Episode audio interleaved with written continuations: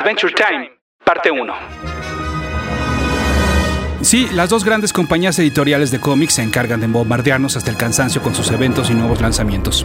Con teasers, con spoilers, con portadas variantes y echando a andar toda la maquinaria que tienen.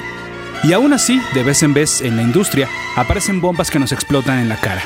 Títulos que sorprenden por su alta calidad y por la rapidez en la que se convierten en grandes éxitos. Como nadie se lo espera, pues entonces sus primeros números en automático se convierten en joyas inmediatas. Pues por lo general tienen un tiraje reducido en comparación con series más establecidas. Es momento entonces de hablar de todo esto y más. Bueno, momento, momento no, es hora. ¿Saben qué hora es? Es hora de aventura. Hora de aventura. Llama a tus amigos. Vamos a tierras muy lejanas. Con un perro, fin el humano y diversión siempre tendrás. Hora de aventura.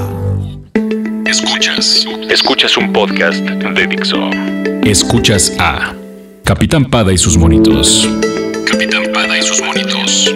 Cómics y fantasía con Héctor Padilla. Por Dixo. La productora de podcast más importante en habla hispana. Mi correo electrónico es el mail de pada.dixo.com. Esto es todo seguidito, el mail de pada.dixo.com. Y mi Twitter es arroba ese auto para que ustedes sigan a ese auto. ¿A ese antro? a ese auto. Escucho algo que no entiendo y me da miedo. ¿Qué? No, Chet. Aguarden todos. ¿Qué ruido? ¿Te refieres a este ruido? Adventure Time es una creación de Pendleton Ward, un animador y guionista estadounidense quien comenzó a hacer carrera en el webcómic. Estudió en el California Institute of Arts, en donde conoció y trabajó con J.G. Quinto. Si este nombre le suena es porque también seguiría los pasos de su amigo y eventualmente crearía la caricatura Un Show Más, el regular show. Ambos trabajaron en The Marvelous Misadventures of Flapjack para Cartoon Network.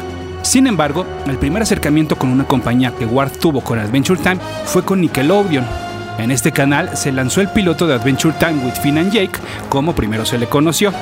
Que de hecho, bueno, en los títulos todavía pueden ver la primera cortinilla, ¿no? Con el título completo. Este primer episodio se exhibió en enero del 2007 y luego se repitió en diciembre del 2008 como parte del bloque Random Cartoons. Ese primer capítulo se convirtió en un éxito viral en internet, sin embargo, Nicktoons rechazó en dos acercamientos más que tuvieron con los creadores, pues hacer algo más allá de este antecedente. Una vez que se vencieron los derechos para entonces poder mover el proyecto con alguien más, hubo un acercamiento con el Cartoon Network a quien le agradaba, pero tenía dudas de que pudiera convertirse en una serie constante, manteniendo todos los elementos del piloto. Dos años después, el 5 de abril de 2010, el programa era una realidad. Ese primer corto dura 6 minutos y lo pueden encontrar, pues claro, en internet, y el resto de la serie está formado por episodios de 11 minutos y actualmente acaba de terminar su sexta temporada. La séptima ya está asegurada y comenzará con una miniserie de 8 episodios continuados. El primero, de hecho, de esta nueva temporada será el número 200 de la historia de la caricatura.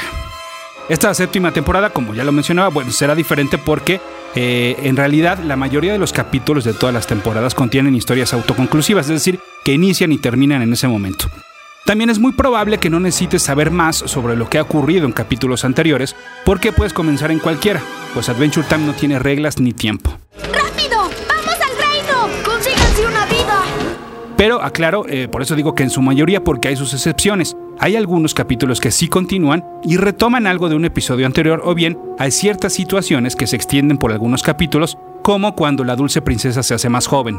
Esto en cuanto a formato, pero en cuanto a fondo, pues sí, Adventure Time se ubica en la Tierra de U, un mundo mágico en el que, insisto, todo puede pasar. Es un mundo donde existen decenas de princesas todas diferentes entre sí y las cuales gobiernan sus respectivos reinos de diversos tamaños y conceptos. Los protectores de toda la región son los protagonistas de la hora de aventura. El único humano, Finn, y Jake el perro.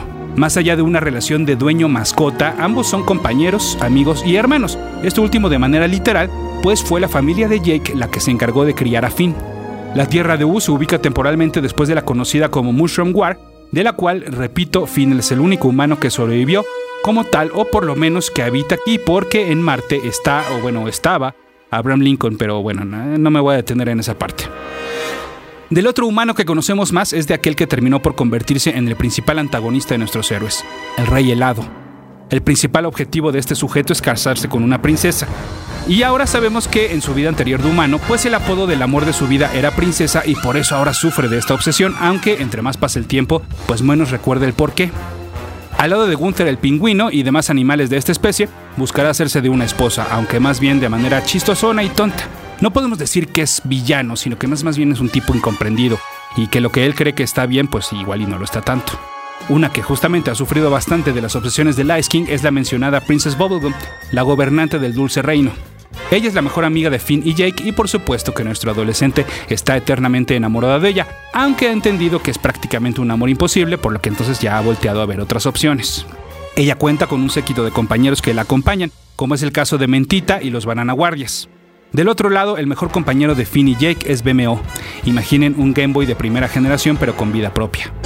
Esos son nuestros principales protagonistas heroicos y si bien como ya les decía, el rey helado no es propiamente un villano, del que los hay, los hay, nada más terrorífico que el Lich, quien en varias ocasiones ha querido terminar con todo este universo, o el Worm King, cuyos poderes mentales la verdad es que son bastante creepy. Todos los habitantes del reino de U tienen fortalezas y defectos. Todos, absolutamente todos, pueden llegar a ser unos berrinchudos, tramposos, molestos y enojones. En el grupo de los molestos, por ejemplo, tenemos a los irritables e insoportables Princesa Grumosa, que es toda fresota y tonta, y a Earl of Lemongrass, un experimento fallido de la dulce princesa que cobró autonomía propia y se convirtió en un limón viviente bastante amargo.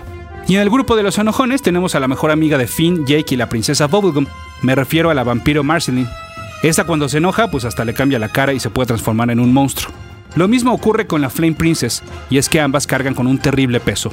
Sus padres, quienes son malignos gobernantes de sus respectivos reinos, quieren que sus hijas sigan sus malévolos pasos. Es precisamente la Flame Princess la que se ha convertido en otra opción amorosa para Finn, pero pues justamente estos arranques que tiene ha hecho que la relación sea complicada. El que no tiene problema en este terreno amoroso es Jake, pues su noviecita es Arcoiris, o Lady Rainicorn, cuyo nombre describe su apariencia. Lo único que hay que agregarle perdón, es que solo habla coreano. Cuando les digo que todo puede pasar en hora de aventura, lo digo literal. Jake es un perro que habla, pero además puede adoptar cualquier forma que quiera. Propiedades que se dice adoptó cuando de cachorro se echó y rodó por un charco mágico. Sin embargo, los brazos de Finn de repente se pueden doblar como si fueran de chicle, y esto ocurre sobre todo cuando baila o cuando está muy contento por algo. Ah, dirás la verdad absoluta sobre lo que ocurre en tu mente. ¿De qué hablabas con la dulce princesa cuando los encontré tan solitos? Y es que el diseño de los personajes de Adventure Time es muy similar y por supuesto que tiene una línea.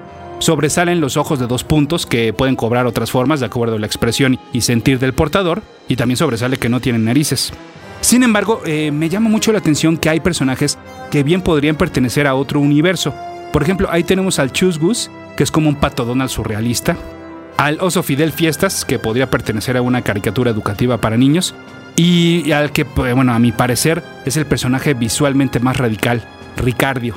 Ricardio es el corazón del rey helado que cobró vida propia y hasta le salieron bracitos y piernitas. Él sí tiene nariz, de hecho hasta tiene pestañas, tiene ojos grandes, tiene cachetes y tiene boca.